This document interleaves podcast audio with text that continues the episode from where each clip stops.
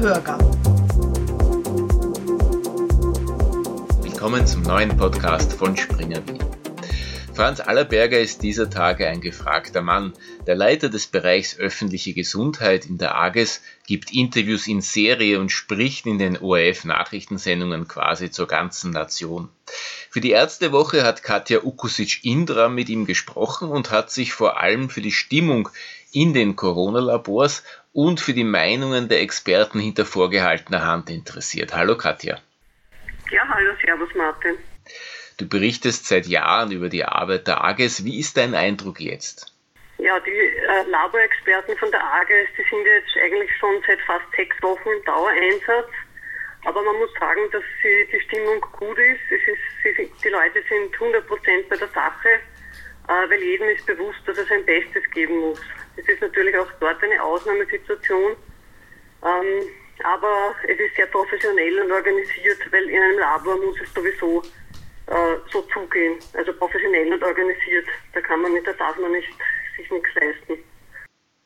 Wie groß sind dort die Kapazitäten? Wie viele Labors sind in diesem Bereich tätig? Also die AGES hat jetzt ein Labor in der Währinger Straße. Ähm, das ist das Institut für äh, medizinische Mikrobiologie und Hygiene.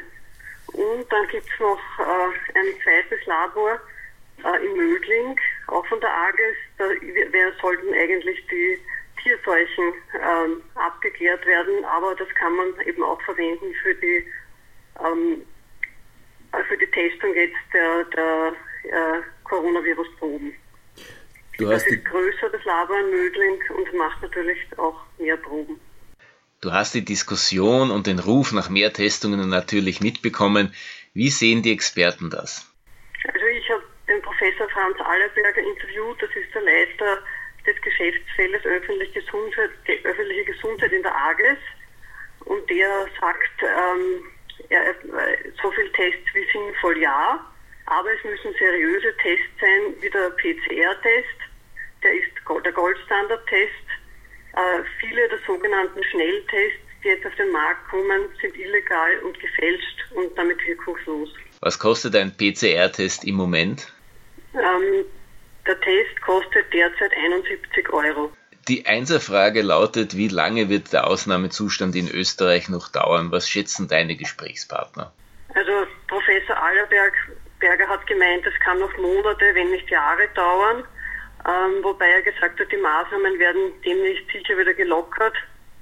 Aber er meint auch, dass die Regierung voraussichtlich äh, die Zügel wieder straff ziehen wird, sobald die Neuinfektionen wieder zu schnell zunehmen. Social Distancing ist ein viel diskutierter und schwer einzuhaltender Punkt im Alltagsleben. Wie lange muss man eigentlich exponiert sein, um sich äh, möglicherweise zu infizieren? Man muss schon in Innenräumen länger als 15 Minuten engen Kontakt gehabt haben, etwa bei einem Abendessen oder eben in einer Hotelbar oder bei Schulungen. Ähm, bei den ersten 200 äh, Covid-19-Fällen in Österreich, die heuer abgeklärt wurden, hatten alle Personen mindestens 15 Minuten engen Kontakt zur Infektionsquelle. Die Experten, mit denen du im Hintergrund Kontakt hattest, waren die eher beruhigt oder beunruhigt? Ja, ich glaube, die meisten sind eher beruhigt. Äh, die politischen Maßnahmen, jetzt dieses Social Distancing, ist, glaube ich, das begrüßen eigentlich alle. Ähm, und selbst halten sich natürlich auch alle dort äh, an, an, die Sachen, also eben das häufige Hände desinfizieren, äh, was sie sowieso müssen, weil sie ja im Labor arbeiten, oder eben das Abstand halten, ein bis zwei Meter, genau, und eben aufs Händeschütteln verzichten. Also das, das machen eh alle. Österreich ist Maskenland. Sind die Fachleute damit einverstanden?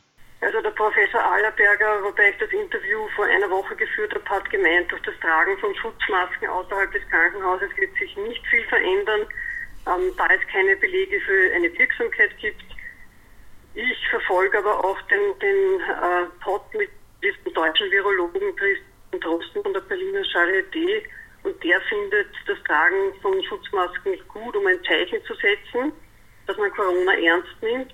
Er sagt aber, also im Alltag so darf man auf keinen Fall diese FFP3-Masken verwenden, die in den Spitälern üblich sind, damit es nicht zu einem Engpass in den Krankenhäusern kommt.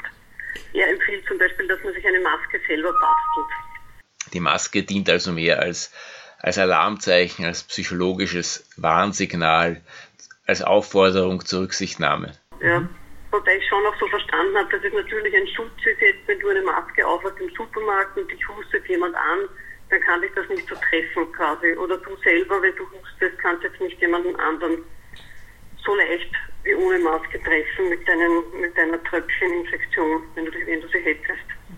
Katja, vielen Dank für deinen Bericht. Ja, gerne, Martin.